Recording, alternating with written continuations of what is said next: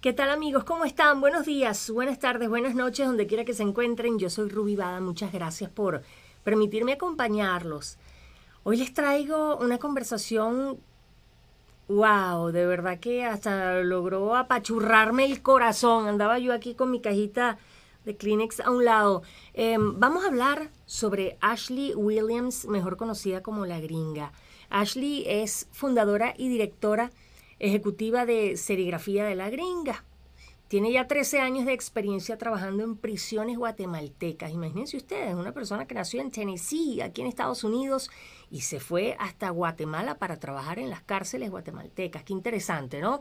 Ella es licenciada en Derecho en Guatemala, es miembro del Global Shapers y Rotary International y también se desempeña como vicepresidenta y cofundadora de CORE, que es el Centro de rehabilitación y reinserción. Y bueno, pues la misión de serigrafía de la gringa es proporcionar un salario digno y calidad de vida para personas que están actualmente encarceladas y las que ya salieron de la prisión.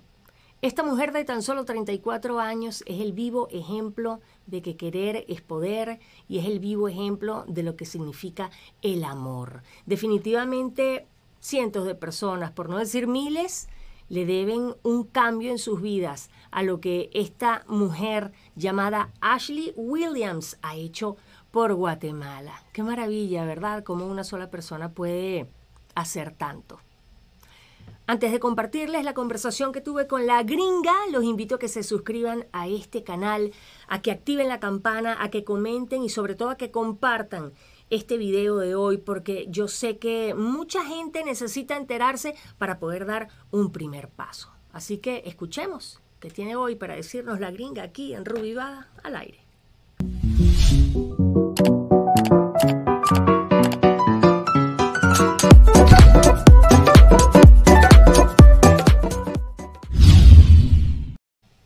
Muy buenos días, Ashley Williams, mejor conocida como la gringa. ¿Cómo estás?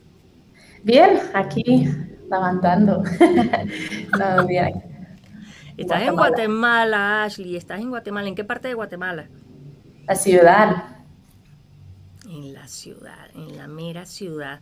Oye, Ashley, um, mi productora se ha encargado de estar compartiéndome material tuyo y, y de verdad, antes de comenzar esta conversación, debo decirte que eres una superhéroe. Eres una heroína. En serio, eh, al ver la, profundidad y la intensidad que tú le has dado a tu vida, a mí me llama mucho la atención porque entonces yo digo, bueno, pues entonces de qué se trata la vida, ¿no?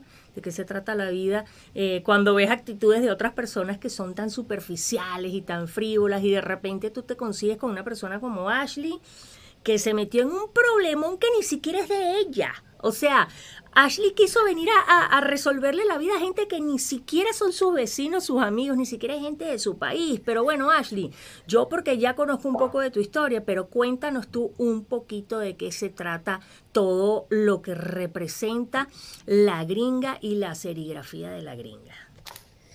Pues mi vida es como un trayectorio. Yo no hizo planes, yo no dije, bueno, mi sueño es ir a Guatemala, mi sueño es hacer eso y la otra no simplemente las puertas que iba abriendo, yo, yo pasaba, así como decimos aquí de la forma más eh, hueva, decimos aquí como lazy. Eh, yo, yo no trataba de forzar abrir puertas, sino las puertas que me abrían, pasaba, cerraban, yo, yo iba por otro lado y ahí va. Entonces yo llegué a Guatemala cuando tenía 18 años, después de haber apadrinado un niño cuando yo tenía 16 años yo apadrinaba un, un niño de Guatemala. Yo ni sabía dónde era Guatemala, sinceramente. Yo pensaba que era África en un principio, pero después mi papá me explicó que era en Centroamérica. Eh, a graduarme de high school me informan que, de que estos programas de apadrinado y todo eso son, son como estafas, ¿verdad? Entonces, yo eh, quería ver de que mi dinero, mi dinero había llegado Tú sabes, en los Estados Unidos trabajamos desde muy jóvenes y yo estaba mandando mi propio dinero que yo había ganado trabajando en un restaurante y, y, y, vine a Guatemala a conocerlo y descubrí que sí existía, sí lo estaban cuidando muy bien. Eh, me enamoré de la cultura latino porque ustedes tienen algo que los gringos nunca vamos a tener, es, esa caridad, esta, no sé, como es hospitalidad, así. Hospitalidad, somos muy cariñosos, somos muy buenos anfitriones y a cualquiera lo tratamos como que forma parte de la familia de toda la vida. Exacto, y todos de todo país dicen, no, en México somos más, no, en, Colombia somos, mira, sinceramente, eh, en todos los países latinos me han tratado como oro y, me sentí bienvenido, me sentí que eso era mi tierra y decidí en quedar voluntariando en un orfanato donde me doy cuenta, sin saber español, 18 años, de que, de que el orfanato solo era como una curita que se ponen sobre un daño, no, no era la solución.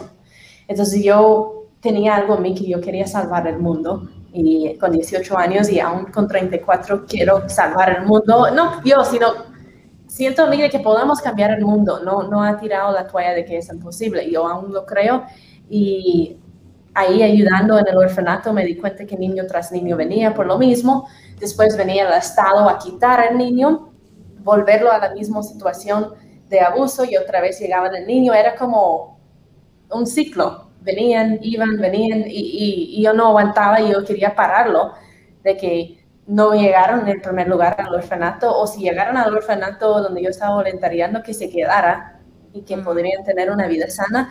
Entonces llega una niña y esta niña la mamá la había vendido eh, con 11 años de edad porque mamá era drogadicta, te puedes imaginar a, lo, que, a lo que vendía. Entonces yo decía, no, yo no voy a esperar que la vuelvan la niña, porque lo mismo va a pasar.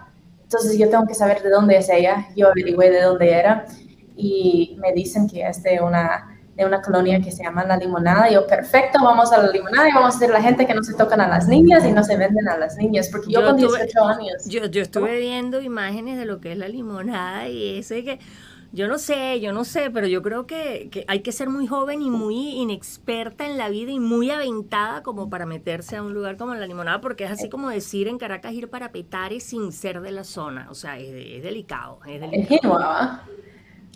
Entonces, yo, yo, yo dije, me, voy porque dicen saber español, porque yo, yo, yo quería decir a la gente que no. Y es algo muy interesante cuando eres joven.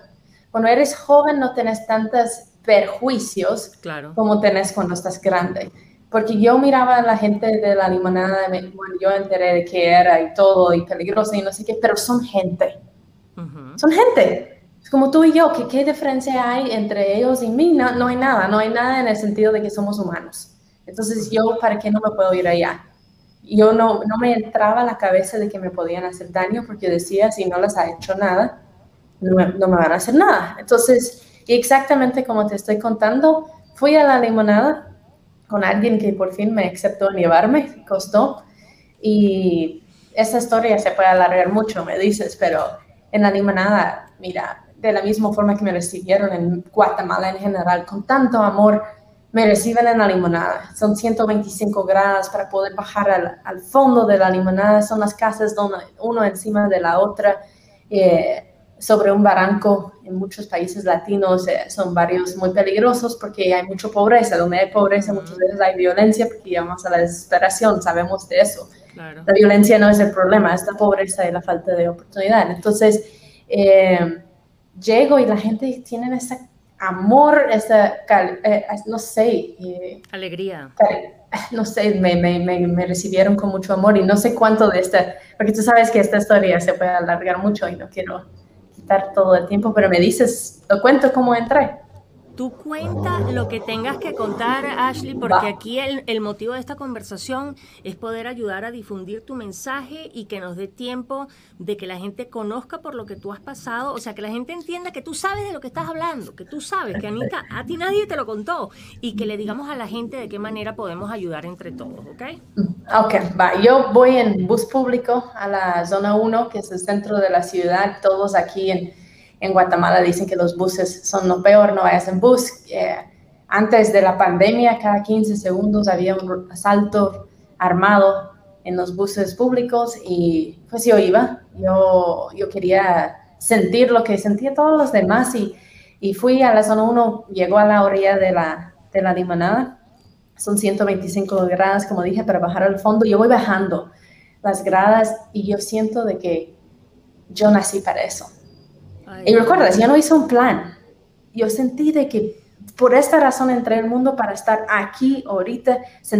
encontré el propósito de mi vida. No sabía qué era, pero sabía que tenía que ver con eso. Llego al fondo de la limonada y todo lo que me habían dicho la gente lo encuentro frente a frente. Un hombre todo tatuado, sin camisa, me acerca con una escopeta en las manos y me dice, hey, gringa. Y eso es donde ah. nace mi, mi, mi apodo, la gringa. Y yo sabía que era la gringa. Y yo, hola. Y él, en inglés, porque sabía un poco de inglés, muchas personas saben cosas en inglés y sabían que yo era gringa, y me dice, you like tattoos. ¿Te gustan los tatuajes? Y estoy pensando, es un hombre tatuado con una escopeta. Por supuesto, amo los tatuajes. I love you, tattoos. Y él se pone muy feliz y me empieza a contarte todos sus tatuajes. Y cuando no entiendes un idioma, todos lo hacemos, no lo puedes negar. Siempre empezamos a contestar, sí, sí. Y yo decía, claro, y sonriendo, claro, claro. Por supuesto. Entonces yo estoy diciendo que sí a todo y cada vez que yo decía que sí, él se ponía más feliz. Entonces por fin me terminé de contar de sus tatuajes, no me mató, no me hizo nada y yo feliz. Entonces voy caminando por la luna y mira a la gente invitándome a entrar a su casa, invitándome a gaseosa, dando mi comida. Y yo dije, wow, la gente de Guatemala los amo, me aman, esto sí es, amor. De aquí soy.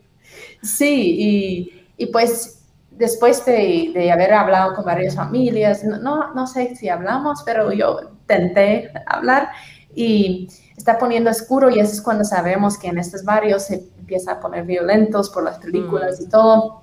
Entonces, eh, me, yo digo a la gente, I'm leaving, ya me voy, eh, me voy para la salida de la limonada y de ahí encuentro a mi amigo todo tatuado con su escopeta, pero tenía una cajita en las manos y él estaba con siete amigos más y yo dije, Ay, buena onda, mira, se fue a traer a sus amigos a matarme, violarme y saber qué. Entonces, estoy tratando de salir y como mencionaste varias veces, soy muy alta, es muy obvio de que yo, no puedo esconderme para salir. Entonces, todo el mundo sabe que tú no eres de ahí, todo el mundo lo sabe. Exacto, exacto. Entonces voy saliendo y me grita, gringa, venga, come here. Y yo, oh, shit. Ay, Dios. Entonces voy para allá y, y me dice, pues sí, gringa, where are you getting your tattoo? ¿Dónde vas a poner tu tatuaje? Y yo, oh, gringa, tatuaje no, no, no, no, no. Y pues es una larga historia corta, pero este día, eh, yo, y él me dijo cuando estábamos hablando, me dijiste como 10 veces que sí, que sí querías un tatuaje, yo sin saberlo. Yo termino poniendo un tatuaje, me llevan de regreso en la, en la limonada, me pongan un tatuaje, mi mamá es súper evangélica, eso es un boleto directo al infierno, tener un tatuaje. Entonces yo... Um, yo, yo, bueno, pongo un pescado de Jesús, puso Romanos 12 que dice presentar tu vida como un sacrificio vivo para los demás. Yo dije, ¿qué más? Aquí está, era una máquina de tatuar de los de la cárcel, chisa, dicen. Era una cuerda de guitarra montado sobre un cepillo de dientes con un motorcito de un carrito. yo me puso a limpiar con aquí decimos guaro, pero era una botella de alcohol, yo limpiando la cuerda de guitarra, y se terminan teniendo otra cuerda de guitarra, terminan tatuando todos que estaban ahí con la misma cuerda, y yo dije, bueno, me va a dar, me va a dar. Y pues yo sin saberlo, Ruby, la gente me pregunta, ¿cómo es posible que tú trabajas con los dos pandillas más peligrosos del Triángulo de Norte y estás viva? Ese día yo sin saberlo, no es que me volví pandillera, nunca, pero ese día sin saberlo, este tatuaje como que ya no me vean como la gringa extraña, me vean como, mira, esta es la gringa que pudiendo hacer su tatuaje cualquier lado, lo hizo con nosotros y me empezaron a ver como hermana. Y desde ahí yo dije, sobreviví la primera vez, me voy a seguir yendo y siguiendo y y yo aprendí español a la par de pandilleros. Aprendí español a la par de pandilleros. Eh, cuando empecé a entenderlos, les escuché decir, mira, este gringa buena onda, habla de cambio, habla de cosas, pero eh, si ella supiera lo que es vivir aquí, supiera de que aquí no se puede cambiar. Y yo decía, pero están equivocados, sí se puede, sí se puede cambiar. Y escuché decir, este gringa nunca ha vivido. En este tiempo yo estaba indignada. ¿Cómo van a decir que yo no he vivido? Yo sí he vivido. Pero voy con, 18 años, y con 18 años, imagínate tú, y, viniendo... Ellos tenían mi edad, tenían mi edad. ¿En dónde vivías tú en Estados Unidos? ¿De, de, dónde eres originaria? Sureña, soy de Tennessee. imagínate, igualito Tennessee que Guatemala, pero tú pensabas que tú, pues ¿cómo que no? Yo sé de la vida, ¿qué pasa? Y, y, te puedo decir con 34, ellos decían, ella no se puede decirnos que puede cambiar. Si conseguimos trabajo, tenemos que ir en bus tres horas, a veces que es 15 minutos en carro, tres horas, donde nos pueden asaltar, como te dije, cada 15 segundos. Si pasa la cosa más mínimo en el trabajo, siempre es culpa de las personas que son de zonas rojas. Son, siempre nos van a culpar. Y nos pueden pasar mil cosas. Si llamamos a policía desde nuestra casa porque están haciendo daño a nuestra familia, a nuestros hijos, no vienen. Porque eso es cierto, no vienen la policía. Y ella nos habla de cambio y no ha vivido, no sabe nada de la vida.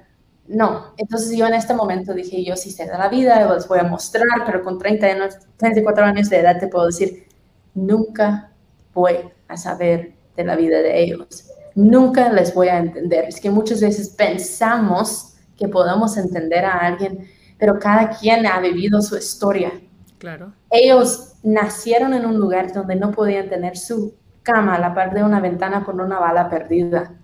Yo te voy a decir de que con primaria, si mi mamá no me hubiera levantado para ir a estudiar, yo nunca hubiera ido. Entonces, ¿cómo voy a juzgar a ellos que sus papás nunca les iban a levantar a ir a estudiar? Ay, porque son analfabetos, nunca estudiaron. No, ¿quién soy yo? Yo nací en una situación donde yo tenía de todo y aquí están ellos que nacieron completamente diferentes. Yo no soy nadie para juzgar porque te garantizo, si yo hubiera nacido en la misma situación, yo ya estuviera muerta. Conociéndome, yo ya estuviera muerta. Ni hablamos de la cárcel. Entonces, em, pasé a vivir en la limonada el siguiente día como un reto de mostrarles que sí, yo sé. te mudaste. Eh, viví ahí un total de tres años y ahí es donde aprendí qué era justicia, o mejor dicho, que no era justicia.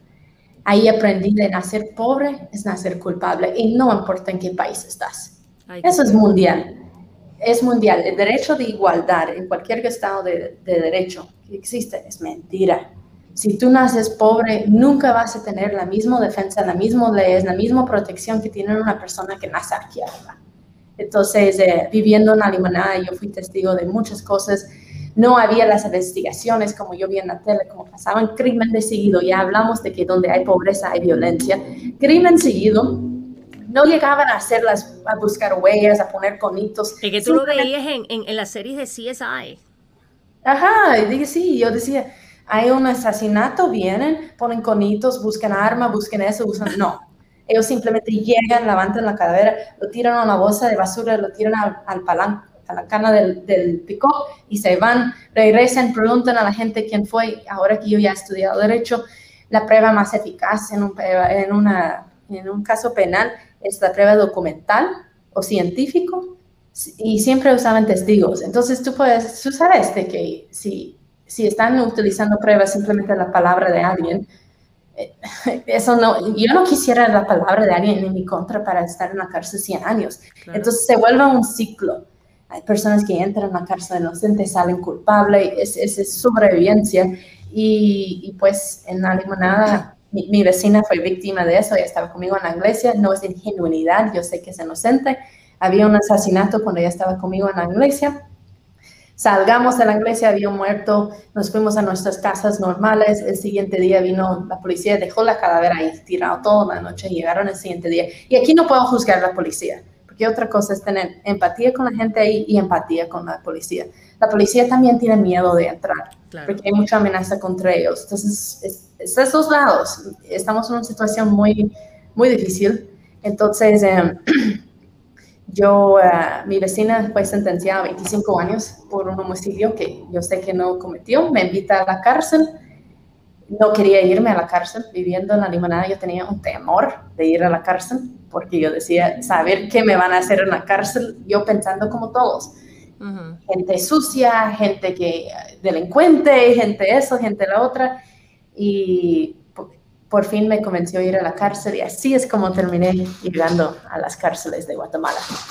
Por visitar a una vecina tuya. ¿Cómo has logrado sortearte todo este tiempo, Ashley? Si has estado trabajando con todas las bandas y resulta que eres, mm, bueno, no sé si amiga, pero tienes contacto con todas las bandas, porque por las cosas que uno escucha, los de una banda como que no les gusta mucho que una misma persona esté con ellos y con los de la otra banda, ¿no? Como que hay un asunto ahí de rivalidad, pero mira, tú has salido muy bien hasta ahora, gracias a Dios, ¿no? Sí, es que este entender muy bien la vida me llevó por situaciones donde yo iba aprendiendo ciertas cosas. Yo no hablo de, crímenes, de delitos, yo, no, yo solo hablo de, lo que hay que hablar. Eh, y también yo tengo tiempos donde trabajo con una banda y tiempos con la otra, nunca mezclo. Si estoy trabajando con uno, no estoy trabajando con la otra. Entonces yo iba aprendiendo y los mismos pandilleros me iban diciendo, mira gringa, si hoy estás con nosotros, no puedes ir y hablar con ellos también. Tienes que tomar tres meses aquí y de ahí tres meses sin oh, nosotros. Sí, ellos mismos me han orientado y las dos bandas me dicen lo mismo.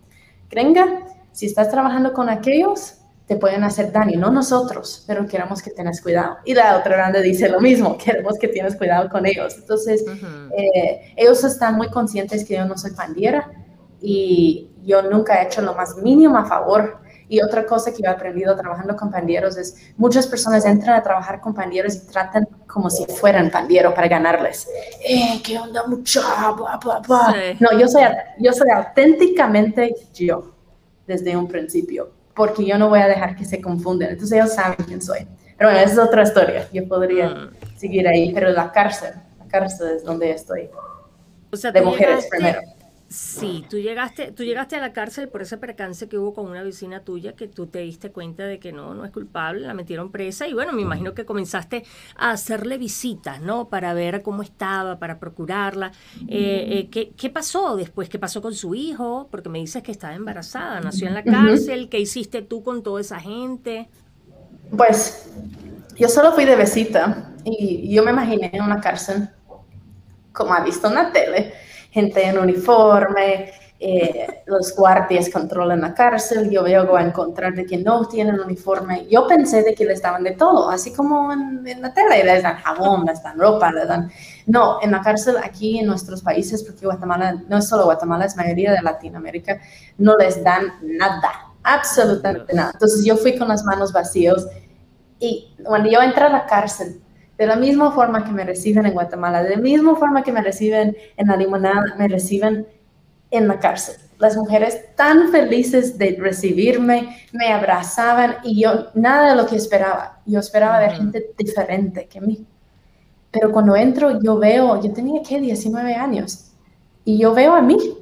Son jóvenes igual que yo, son personas con una historia. Y yo ya vi que era la justicia. La justicia no es justicia podría ser yo en esta situación. Entonces, ellas me habían preparado un gran almuerzo y yo con las manos vacías y mucho menos con dinero, porque ¿quién lleva dinero a la cárcel? Entonces, al final del almuerzo, yo sentí que yo tenía que pagar mi almuerzo. Recuerda, yo no planifiqué nada.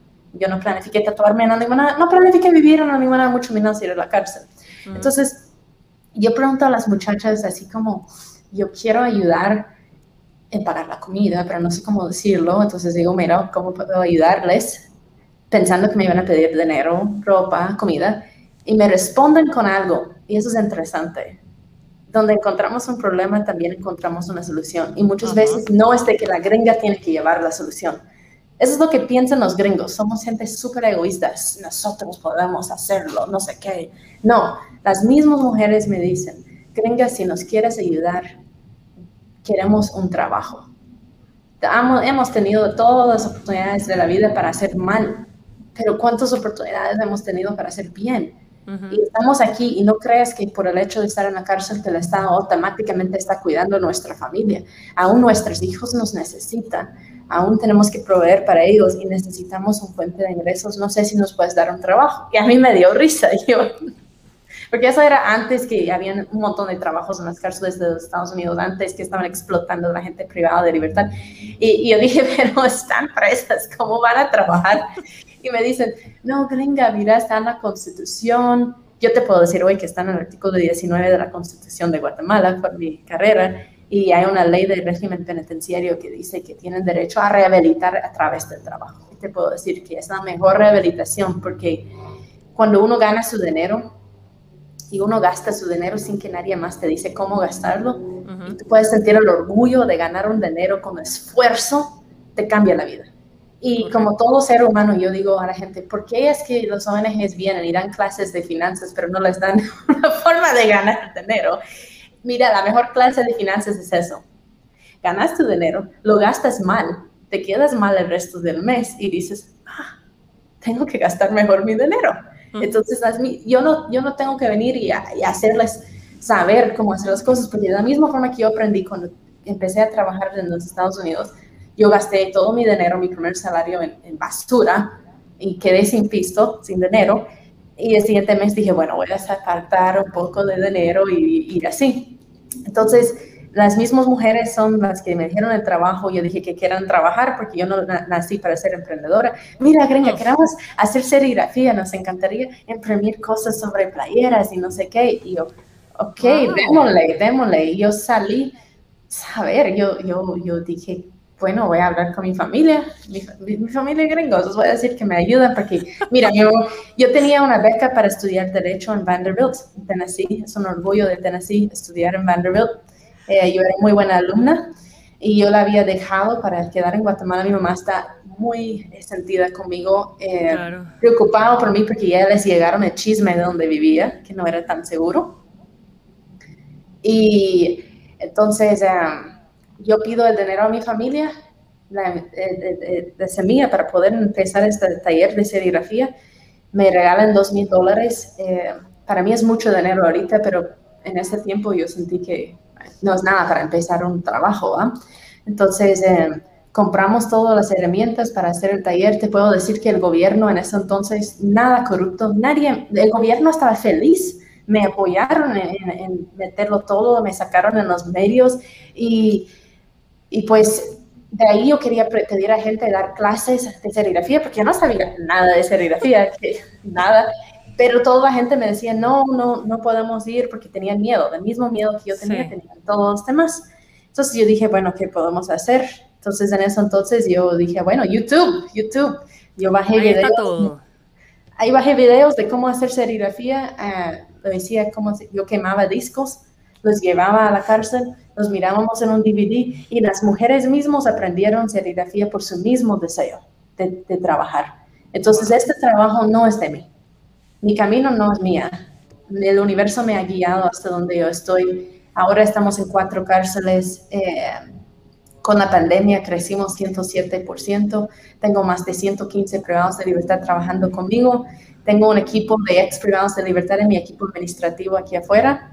Estudié Derecho porque yo decía hacer serigrafía no es, no, tengo que hacer algo más. La justicia está mal, la corrupción está mal, no me gusta ser ingenua, quiero hacer más y estudié Derecho, me dijeron que no iba a poder, perdí el examen de ingreso, me dijeron de que el primer año vas a perder, pues todo eso lado cerré Pensame el 16 de julio con 90 de promedio eh, en una universidad que es relativamente uh, buena y difícil. Gracias a Dios gané una beca porque yo nunca he tenido mucho mucho dinero y la beca no me querían dar porque no pensaron que yo iba a poder estudiar Derecho en español en esta universidad, porque esta universidad es algo difícil. Y yo dije, díseme que yo no puedo y te voy a mostrar que sí. Es lo único que necesito, que me digas que no puedo. Exacto.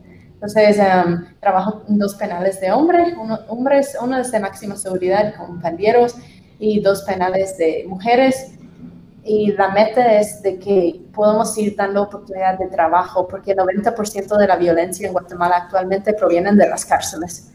Y es por lo mismo que, como te dije, gente entra inocente, salen culpable, aún tienen la carga de su familia. Y yo un día pregunté a las chicas, porque aquí en Guatemala el mayor crimen de violencia es extorsión. ¿Por qué es que se extorsionan? Porque no es tabú. No es como ellas, ay, es un secreto, no lo es. Lo hablan, lo hablan. Y yo dije, mira, pero ¿por qué extorsionan? Y me dice, gringa, tú no vas a entender lo que es tener un hijo. Nosotros aquí tenemos que cuidar a este hijo para que nuestro, tenemos dos opciones. Uno es que nuestro hijo muera de hambre o peor, y eso es lo que a mí me impactó bastante, o peor, nuestro hijo vaya a un lugar seguro. Eso es un orfanato del Estado donde cuiden a, los niños. Dicen. Hogar seguro, muy inseguro, pero hogar seguro. En el, el 8 de marzo del año 2017, el 8 de marzo es el Día Internacional de la Mujer, queman viva más de 40 niñas en un hogar seguro. Les encerraron en un cuarto, niñas entre la edad de 4 y 16 años. Se prende fuego y las matan. Entonces me, me dicen, gringa, peor van a este lugar. Y desde antes que quemaron viva las niñas, se sabían de los abusos que pasaban en este lugar. Los encerraron en un cuarto porque habían fugada.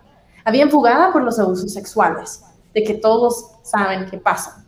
Pero como son niñas, pobres, ¿quién? ¿Quién? Entonces, es las madres. Claro. Entonces, las madres y los padres dicen, no queremos a nuestros hijos ahí. Y yo me dice la señora, Ashley, yo estoy dispuesta en matar, extorsionar y hacer lo que sea tal para que mi hijo no vaya a esto. Yo, yo, ya estoy presa.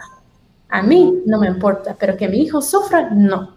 Entonces, ahí está, las mismas mujeres nos dieron la solución, queremos oportunidad, queremos trabajo y mi visión largo es ver las tasas de violencia bajar. Muchas personas en los Estados Unidos dicen, ay no, Ashley, pero mejor concentrar tu visión en, en dar una segunda oportunidad, dar esa y la otra, pero yo amo tanto a Guatemala, amo este país como no tienes idea, de que mi visión va más allá. Yo ya encontré el problema y aquí está la solución que las mismas personas de aquí nos dieron. Simplemente es de que hacerlo caminar. Yo quiero dar un ejemplo porque yo sola no puedo. Necesito más guatemaltecos que se unan conmigo. Necesito eh, reformar leyes para que sea más fácil dar trabajo a las personas privadas de libertad, para que este país la gente pueda conocer lo que yo amo y que puedan hacer inversiones internacionales para que haya más oportunidad para la gente para que no terminen en la cárcel en el primer lugar. Pero es que tú eres maravillosa para hacer planes a corto y largo plazo y, tan así que, que, te metiste a estudiar derecho. Sí. Una carrera universitaria. No, no, no, tú eres increíble, tú eres increíble. ¿Qué, qué ha pasado, Ashley, con la gente eh, eh, que ha trabajado contigo durante estos años? ¿Qué pasa cuando salen? ¿Hay casos en los que reinciden en la delincuencia o qué pasa con eso? Mira, desde el 2011 fuimos constituidos legalmente, pero lo estoy haciendo desde el 2008 Em, hemos tenido 540 y algo pasar por el programa. Y de estas 540, ninguna sola ha regresado a la cárcel a salirse libre. Porque los requisitos para trabajar y estudiar conmigo, porque tenemos un curso de vocational training, este, entrenamiento vocacional para aprender cómo hacer serigrafía, somos muy estrictos. Es como un trabajo normal. Yo no quiero pintarles flores y mariposas, quiero que mm. ellos saben que van a encontrar en la calle. Tú llegas tarde una sola vez, estás despedida, sí, puedes decir que soy fría, pero tengo 25 mil personas privadas de libertad y te garantizo que el 90% quieren trabajar. Entonces yo tengo que invertir mi tiempo en la gente que sí quieren. Yo no tengo tiempo cambiar a nadie. Yo quiero apoyar a la gente que ya quieren cambiar. Entonces, estas personas que pasan y, y trabajan conmigo, tenemos como una jerarquía ellas empiezan estudiando, de ahí empiezan con un trabajo más baja y van subiendo y pueden terminar como supervisora, como es el caso de una que se llama Álida, que ahora es gerente operativa de toda mi empresa. Álida eh, hizo 10 años en la cárcel, empezó de, de abajo, ella pensó que se iba a ir rápido. Y en fin, ella fue sentenciada a 16 años y se empezó a ver a serigrafía más como adueñarse. Eso es el meta, que se adueñen del proyecto, porque es de ellas, ellas era su idea. Y ella logra subir a supervisora, eh, después de 10 años logra salir antes de la cárcel por buen comportamiento, por haber trabajado, estudiado en la cárcel. Todas las personas que pasan por mi programa tienen que tener mínimo básicos, pero siempre terminan saliendo graduadas, porque esa es la mm. meta. Ella sabe. Le agarran el gusto, le agarran el gusto y se dan cuenta que ese es el camino, que por ahí van las cosas. Es requisito también de que tiene que tener mínimos básicos y tiene que continuar estudiando. Yo no te descuento de tu sueldo por faltar por estudiar. Y eso es para todos. Entonces no hay como, ay, es que hay preferencia de dejas estudiar y igual ganes de nuestro. No, todos, como todos pasan lo mismo, se entienden. No, qué bueno que está estudiando y ella apoya. Entonces, a salirse libre de realidad, se fue con su familia un mes porque ella dejó su hija 10 eh, años. Después del mes está aquí en la oficina, ahora es la gerente operativa y mira, eh, empieza su carrera de ingeniería industrial En un principio ella quería derecho. ¡Wow! Ella quería derecho por, para luchar por las injusticias, pero ella se dio cuenta que amaba el negocio y ella quería, ah, ella quiere hacer crecer esta empresa para que más personas como ella tengan la misma oportunidad. Entonces me dijo, no, ya no, Grega, yo quiero ingeniería industrial, yo quiero seguir con esta empresa, yo quiero hacerlo grande. Entonces todos crecen conmigo. No es una empresa lucrativa, es una empresa de impacto social. Las personas crecen con nosotros eh, Álida, yo espero en un futuro, no la he dicho aún, y estoy segura que no va a escuchar la, el radio, la radio gringa, pero yo espero que, que, ella pueda lograr ser parte de dueña de esta empresa en un futuro. Y pues así tengo todo mi equipo administrativo. Muchas personas dicen, no, deberías hacer outsourcing, así ahorras costos a tu empresa. Pero muchas personas necesito que empiecen aquí trabajando para poder recomendarlo a otra empresa y yo no puedo hacer outsourcing. Entonces, por eso yo te había enviado la tienda en línea, porque la tienda en línea es lo que ayuda a mi equipo, que son ex privados de libertad, trabajando en la oficina. Porque estas, estas piezas que vendimos son precios de valor o value pricing, porque nos ayuda en, en cubrir nuestros costos fijos. Y estos costos fijos son los ex privados de libertad que trabajan afuera con nosotros y trabajamos según todas las leyes, ellos ganan en un sueldo con sus bonos, con sus prestaciones y todo. y mira, te quisiera contar todo porque ellos son increíbles, me tienen a pie hoy por eso. No, y, aquí en la caja informativa de, esta conversación vamos a colocar el enlace de tu tienda, claro que sí. Oye, Ashley, um, han tratado de, de intimidarte han querido meterte miedo, te han puesto un montón de obstáculos por, por lo que he estado averiguando de ti. Um, ¿No tienes miedo, Ashley? Miedo tengo de, perder Guatemala. Miedo tengo de, ya no estar aquí en mi propósito. Pero miedo de, ir a la cárcel, miedo de morir, muriendo haciendo lo que amo. Eso creo que es la preferencia, ¿verdad? Entonces sí, me han tratado de hacer mil cosas, pero miedo por morir nunca. Ay, tú eres demasiado fuerte para mí. me tienes consternada, en serio. Eres una mujer muy joven. Ashley, tú desde muy jovencita sabes lo que quieres. Tú sabes que tú quieres ayudar a la gente. ¿Qué ha pasado en tu vida para que tú tengas esa convicción tan clara desde que eras una pequeñita? Mira, no lo había contado, pero los verdaderos héroes de esta historia son mis papás. Porque cuando yo tenía 12 años, adoptaron dos niños de Romania, pero no adoptaron bebés, adoptaron niños de 6 y 8 años de edad. Y para mí me abrieron los ojos de que podía hacer algo más. Mis papás terminaron adoptando el niño que yo apadriné, Miguel Antonio, él ahora tiene 19 años, graduó de high school el mismo día que yo me estoy graduando de la universidad. Eh, alguien me, patrocinó un viaje a mi país para que yo podría ir a celebrar con mis papás, porque como te digo, eh, no, no lucro de eso, no tengo un sueldo de eso, es la gente que me han apoyado. Fui a celebrar con él nuestros dos cierres y mis papás también, yo les hablé muy seriamente, dije, también tienen que agarrar a la Ana, la niña que fue vendida en la limonada y ahí están los Estados Unidos también. Ana Francisca Williams, Miguel Antonio Williams, ellos, mira, lucha larga, perseverancia, porque créeme, adoptar un niño que fue violentado, y no solo uno, tiene cuatro. Hay, ellos, mi lucha no es nada a la par de la lucha de ellos. Eh, eh, uno piensa que una vez en los Estados Unidos está, todo está curado, no. no. no y mis papás ahí están en, la lucha diario y adoptaron mi sobrina porque mi hermana está, entra fuera de rehab por drogas.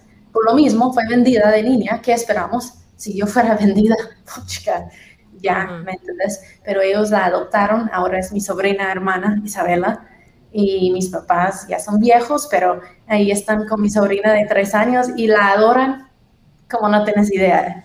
Dios mío, pero qué manera de cambiarle la vida a la gente para bien. Wow, o sea, me tienes impactada, Ashley. No, no. Wow. Bueno, um, hay un video que me compartió mi productora un video tuyo en YouTube eh, que publicaste en el 2017 y dijiste que hace tres años casi pierdo la vida. ¿Qué, ¿Qué, fue lo que te pasó en el 2014 que casi perdiste la vida? A mi tatuaje, ahí está. Eh, eh, no, ¿dónde voy? Aquí está. ¿Al otro lado? Ahí está. 16 de enero de 2014 estaba regresando de Mazatenango, Guatemala, para ir a la cárcel para entregar un pedido. A las 10 de la mañana estoy manejando de regreso y aquí hay un solo autopista. Y yo de joven, sin cinturón, en, en, una camioneta, eh, aquí yo estaba manejando mi camioneta y eh, estoy yendo con full velocidad, pierdo control del carro, se hace vueltas, salgo de la ventana del carro, el carro pasa encima de mí, em, quebré la columna en cuatro puntos, tengo cuatro tornillos, tengo tres varas en mi, en mi columna y estoy tirada. mira, aquí, aquí es otro ejemplo donde puedes ver mi, mi, trayectoria de que, cómo la vida me ha guiado. Eh, estoy tirada en la, en la, orilla de la calle, una, una ambulancia de Alix, que es de Seguridad Social de Guatemala, que yo no tengo seguridad social, se para eh, para ayudarme, la policía llegan, no roban mi teléfono, no roban mis cosas, la policía. Uno que piensa siempre lo peor. Ellos llaman el último número de la policía en mi teléfono. Dicen que llamaron el último número, yo sin saberlo.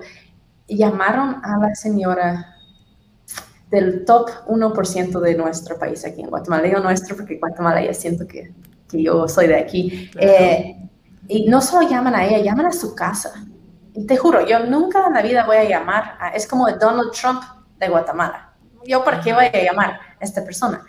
Y dicen, mira, tenemos una gringa aquí tirada, ¿qué, qué podemos hacer con ella? Y me dice, uh, le dice la señora, ay, es una gringa, no sé qué, mira, yo voy a mandar, eh, traerla a un hospital privado aquí a Guatemala, porque primero me llevaron a un hospital público, sabemos de los públicos, hospitales públicos en nuestros países son, ahí te vas para morir. eh, ella se apoyó en trasladarme a la capital, contactó a mi embajada, ella trajo a mis papás de los Estados Unidos para verme, eh, para estar conmigo. Fue muy traumante para ellos. Imagínense su hija que se mudó a Guatemala a vivir, no había nada, todo eso. Y ahora ya está entre la vida y muerte. Me dijeron que ya no iba a caminar. Pero bueno, hizo una gran relación con esta señora. Ella es quien pagó mi beca de estudio para estudiar Derecho. Em, es una de las señoras que impactó más mi vida y el universo la puso en mi camino. No, no, no, es que tu historia de verdad es increíble, Ashley. Es increíble. Además de ayudarte a difundir tu historia, Ashley, tu causa, ¿qué estás necesitando en este momento para avanzar con todo lo que la gringa representa, con todas esas cientos y miles de personas? Porque no se trata solamente de la gente que está en las cárceles, se trata de sus familias y se trata de la sociedad, de toda la comunidad. Todos se están beneficiando con esto que tú estás haciendo. ¿Qué necesitas? Mira, estamos, eh, todos aquí que están escuchando y saben español saben cómo están nuestros países. Están corruptos, no solo Guatemala. Tenemos mucha corrupción, mucha injusticia, pero algo que siempre motivan al gobierno por alguna razón en, en Guatemala, tal vez no en Venezuela, pero en mi país, eh, es las personas que tienen más seguidores, las personas que tienen más apoyo, dicen, ay, tenemos cuidado, porque en el momento que habla mal de nosotros, los gringos ya no nos van a ayudar, porque eh, aquí en Guatemala los gringos, que siempre apoyan al gobierno y no sé qué. Mm. Entonces, eh, cuando vean de que tienen muchos seguidores, hacer follow a mis redes. Eh, eso es una gran forma de apoyar, de que nosotros apoyamos a segundas oportunidades, nosotros apoyamos la obra que está haciendo esta gringa loca, la apoyamos. Eso es una gran forma de ayudar. Y la segunda, como te había dicho, es es con la tienda en línea y ahorita creo que a eso estás llegando. Esta es la segunda vez en mi trayectoria. 2015 fue el primero que me pidieron eh, mordida, como decimos aquí. Me pidieron mordida para seguir trabajando. No lo pagué. Eh, quitaron la luz de las talleres. Tuvimos que cerrar la empresa casi siete meses. Yo seguía yendo. Seguimos de pie. Yo pagaba todo mi equipo con tarjeta de crédito. Me entré un montón de deuda, como no tienes idea. Era después de eso que me metí a estudiar Derecho y ahora, en el 2021, que hemos crecido más, como les dije, eh, siempre piensan de que como tienen la empresa más grande, la gringa tiene más dinero. y ella debería, ella nos debe algo de dinero. Yo pago mis impuestos, a pesar que somos una empresa social, yo pago los impuestos igual que todos y hasta más, porque mi equipo no puede estar en una planilla porque no tienen, no tienen identificación, entonces tengo que pagar hasta el doble de impuesto por ellos, pero esa es otra historia. Eh, entonces piensan, ah, ella tiene dinero, nos debe algo, pero aquí en nuestros países nunca te van a venir y decir, hey, dame 10 mil dólares. No, no, siempre te hacen problemas para que tú vengas y dices, ¿cómo podemos arreglar eso? Oh, sí, sí, sí. Y yo, yo nunca voy a hacer esta pregunta. Yo nunca le voy a decir cómo podemos arreglar eso. Yo creo en la ley, yo creo en hacer lo que es correcto. Entonces, eh, en, el, en junio me llegó la primera notificación de que, ¿por qué tengo fotos de mis proyectos en las cárceles? ¿De dónde conseguiste esas fotos? Por supuesto, las conseguí de ustedes, ustedes mismos lo tomaron. No, nosotros no tomamos esas fotos. Oh, pero imagínate, es la lucha de David y Goliat, o sea, te estás enfrentando al sistema penitenciario que no está siendo muy benevolente.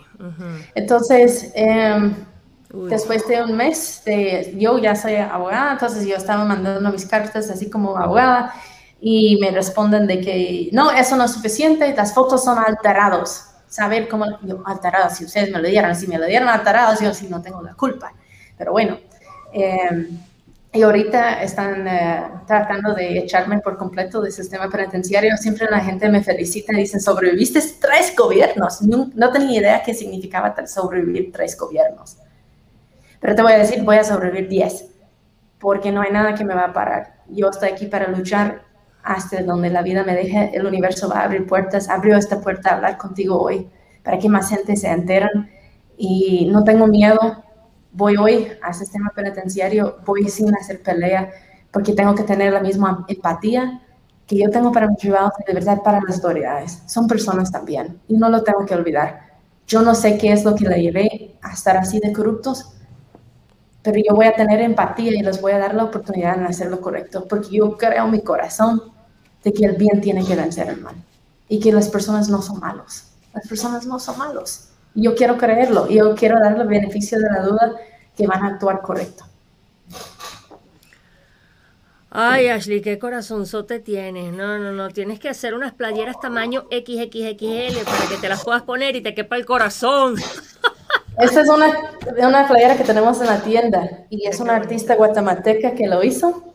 Es una mariposa, una mariposa. Y eso representa la transformación que el trabajo da a las personas. Ella donó el arte, es una de las más reconocidas de Guatemala, Milá se llama, y esta mariposa para las chicas que lo trabajaron, esta transformación que ellas dieron de la arruga, ¿esa es la palabra? Ajá.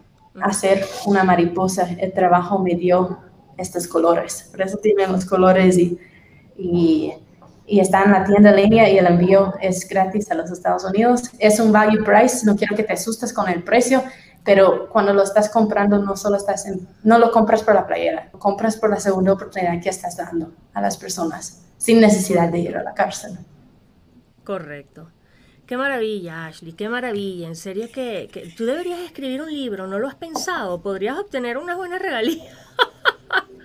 Podrías escribir un libro, es en serio. Hoy en día es muy fácil hacerlo, es en serio, porque sé que hay muchos detalles de lo que ha sido tu vida, infinidad, que no se pueden compartir en una, en una simple conversación como esta. Deberías considerarlo. Yo creo que te ayudaría.